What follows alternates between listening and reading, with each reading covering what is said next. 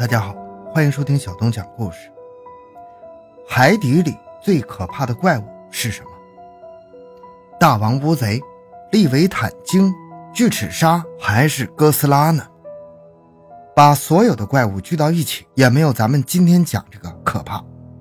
那就是海底的几十枚核弹，随时可能爆炸。这是真事儿吗？万一他们爆了怎么办？会有几百米的海啸袭击城市吗？会引发超级地震，让整个国家沉没吗？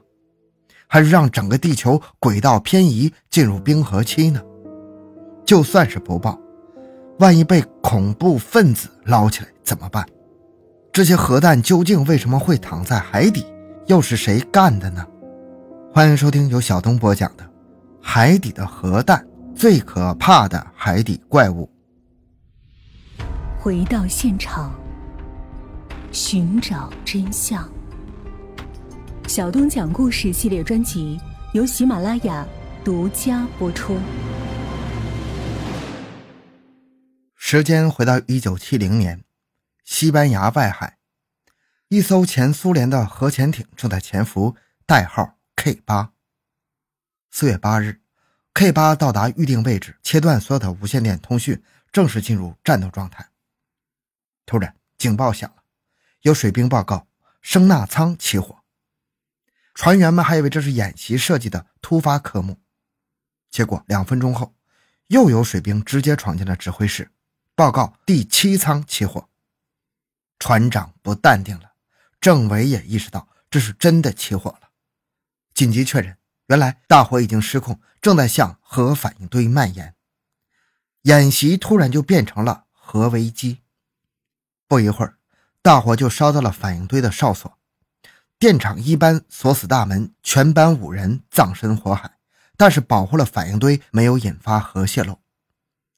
燃烧产生的一氧化碳迅速蔓延，甚至灌入了指挥室。在最前线救火的二十名官兵中，只有四个人撤了出来。船长下令放弃演习，浮出水面灭火。但在这个时候，船上的通讯系统已经被大火烧毁了，他们与世隔绝了。这边在疯狂的救火，那边还在琢磨：K 八到底什么时候发起突袭呀？直到一天一夜以后，苏联海军总部才从一艘过路的商船那里得到消息：K 八正在失火，赶紧去救援吧。苏军紧急调派了一艘附近的救援船过去，但结果这艘船长得太像美国的侦察船，船员们竟然拒绝援救。这个时候，狂风巨浪也来了，K 八正在迅速失去浮力，最终在四月十二日早上六点，K 八从救援船上的雷达上消失了。救援船扔出的最后一根救援钩没能勾住船长，只勾住了他的那本作战日志。翻开日志，所有人都傻了。刚刚和 K 八一起沉下去的，还有两枚鱼雷。事关重大，事后苏联军方封锁了所有的消息。这段故事直到1991年之后才被公布出来。而那两枚鱼雷至今还躺在西班牙外海底4680米的地方。这就完了吗？不仅仅是如此。苏联海军还弄丢过更夸张的东西。故事大概是这样的：时间回到两年前，一九六八年三月的北太平洋，风浪很大。埋伏在海底的美军潜艇突然听到苏联人在无线电中呼叫：“红星，请回答！红星，请回答！”却一直没有答复。接着，美军又发现。苏联人出动了两艘驱逐舰、三艘护卫舰以及数十艘其他舰艇，在海上来回搜索。空中还有苏联飞机，一连好几周，即使是海面风速超过了九级，苏联人也丝毫没有停下来的意思。他们在找什么？这桩悬案直到六年之后才被 CIA 破解。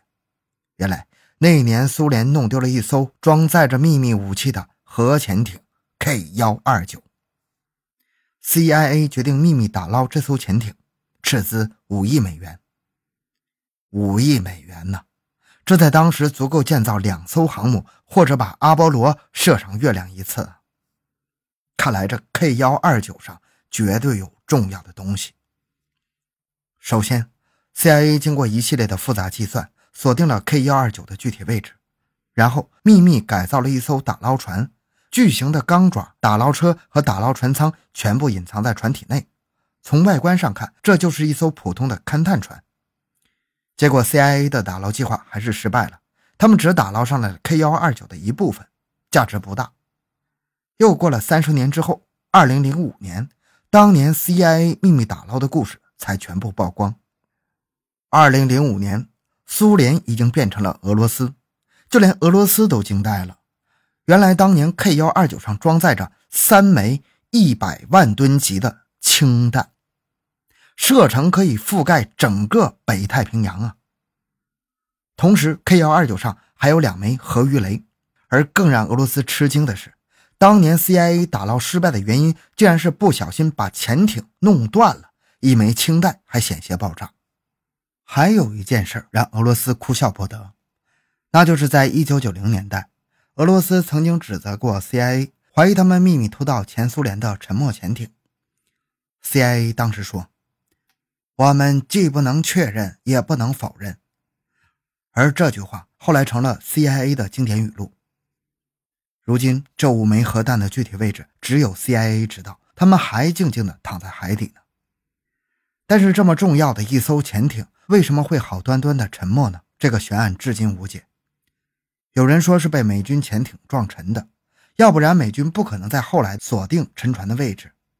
还有人说。是被某个神秘的力量击沉的，因为就在那几年，美军沉了两艘核潜艇，苏军沉了五艘，这七艘船都带着核弹，至今下落不明。苏联爱丢核潜艇，美军就不丢吗？显然不是，他们丢东西的姿势更夸张。您接着往下听。一九六八年，格陵兰岛，那年美军腿短。导弹无法覆盖苏联，但是苏联的导弹全方位覆盖美国。那怎么办呢？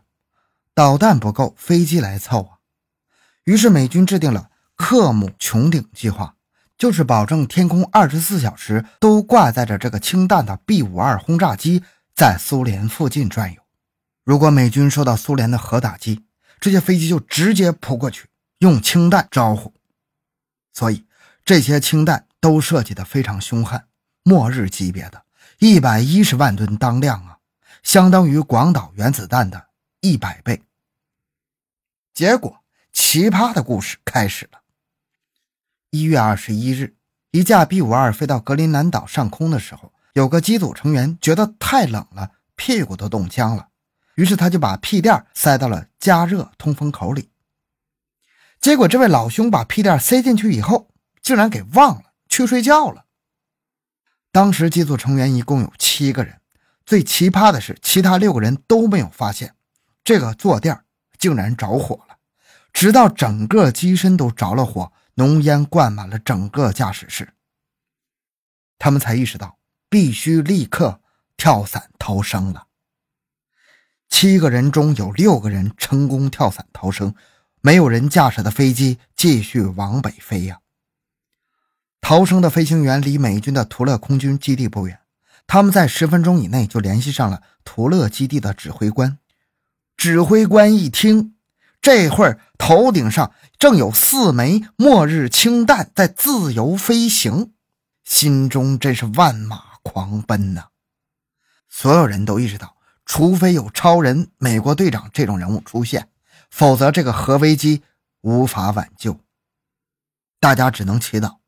那帮科学家给氢弹设计的保险阀一定得靠谱啊，千万别爆了。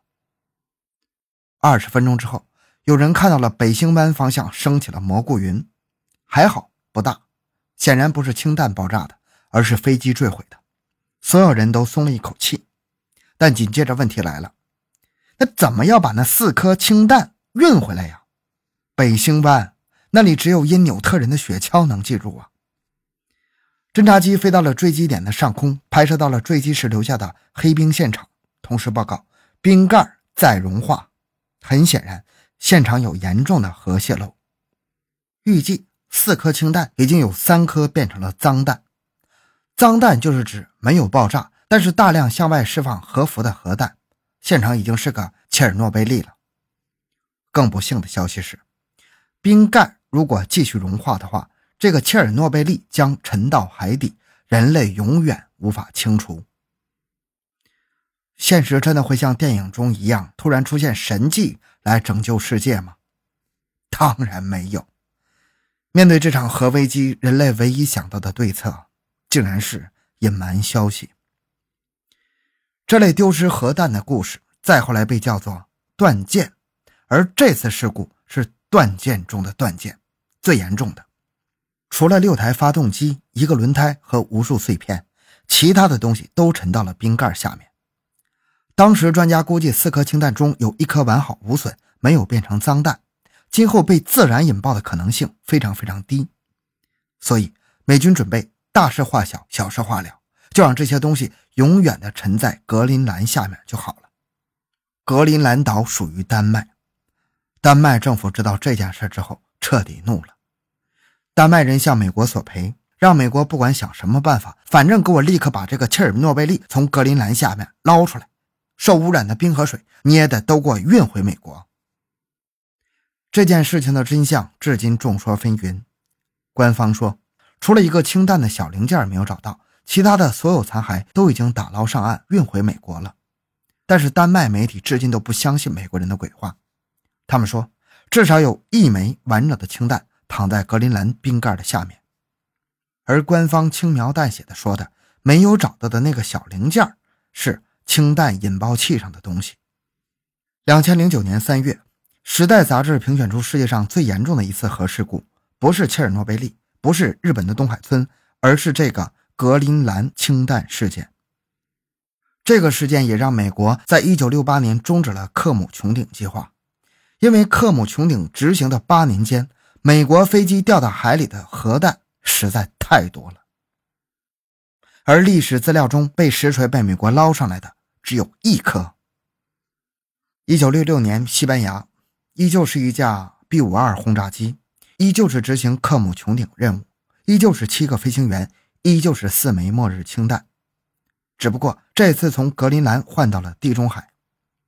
当时飞地中海这条航线必须要空中加油一次，结果就在加油机给 B 五二加油的时候，一阵风吹过来。两架飞机撞到了一起，加油管直接把 B 五二的机翼割掉了一个，加油机瞬间变成了火球，B 五二迅速坠落。飞行员在跳伞前做了最后一个动作，投下四枚氢弹，防止在坠机中爆炸。紧接着，飞机在空中解体，七名飞行员只有四个人成功跳伞。他们还没有落地的时候，就看到了远处传来的爆炸声。他们意识到。事儿大了，刚刚扔下去的四枚氢弹可能没有按计划落在海里，而是落到了西班牙的国土上。那爆炸是氢弹引信爆发的声音，也就是说，现在西班牙国土上被扔了四颗脏弹。果然，飞行员的预计没有错，两颗脏弹立刻在西班牙的一所农场里被找到了。因为扔下去就直接砸到了人。一天以后，第三枚氢弹在帕洛马雷斯郊外被找到，这里是有人居住的小镇，但是幸好这颗氢弹完好无损。第四枚在哪里呢？美军出动了一万两千名士兵，数十艘舰艇，地毯式的搜索，找了整整三个月，毫无线索。可能是掉海里了吧？找不到了吧？算了吧。西班牙一听美国这话，急了：“你给我先把那几万桶受污染的土壤运回去。要是找不到第四枚，你就每年给我赔款，我来找。”这个时候，一个叫做雷克文的数学家出来救场了。他通过一个叫做贝叶斯的统计的方法，计算出了第四枚氢弹的位置。美军过去一捞，果然捞了上来。两年以后，又是诡异的1968年。美军的一艘核潜艇又在西班牙外海失踪了，船上有两个核反应堆和两枚核鱼雷。雷克文再次准确地计算出位置，结果这次美军跑出去一看，竟然就走了，只留下两句话：第一句话，空海没事儿；第二句话，太贵不捞了。二零一四年马航失联以后，很多人都想到了雷克文，希望雷克文能够再次计算出准确的位置。但是很不幸，雷克文当时身患帕金森，一年后离世了。这个独门绝学也像失传了一样，也没有在马航身上出现奇迹。当年还有一枚丢失的核弹，离我们很近。我们接着看，一九六五年菲律宾。这天，美军的一艘航母正在菲律宾的外海巡航，他们准备前往日本。巡航期间，他们还要完成一次实弹演习。一架 A4 战斗机挂着着一枚一百万吨级当量的氢弹，从航母上起飞，结果飞机坠海了，核弹也跟着沉入了海底。然后，高能的故事又来了，美军竟然没有在第一时间去救援和打捞，而是继续演习，继续巡航，跟没事人一样来到日本。直到一九八九年，不小心说漏了嘴，这件事才被日本人知道。日本外交官苦苦央求啊。请求美国国防部提供更多的细节，于是国防部承认那天确实丢了一枚一百万吨级的氢弹，也就是相当于一百颗广岛原子弹的威力。不用怕，不会爆的，大概是距离日本海岸八百公里的地方吧。日本人的心情，大家应该可以想象。结果这还没完，紧接着美国海军估计是和国防部没有沟通好。也发了一个通告给日本人解释这件事儿，但是海军说的位置和国防部说的位置差了十万八千里。海军说核弹大约在离琉球一百三十公里的地方，太不靠谱了吧？但是日本又能怎么样呢？据说日本人心中当时的那种悲愤呢，就最终憋成了一部动画《哥斯拉》。哥斯拉潜伏在海底，靠核辐射为食。地球的核污染越来越严重，哥斯拉就越来越强大。总有一天，哥斯拉会从海底里出击，报复那群制造核污染的人类。换句话说，哥斯拉就是被美国人扔下去的这些核弹喂大的。日本人的脑洞果然是清奇呀！好了，这个故事讲完了。小东的个人微信号六五七六二六六，喜欢小东的听友请多多打赏，感谢您的收听，咱们下期再见。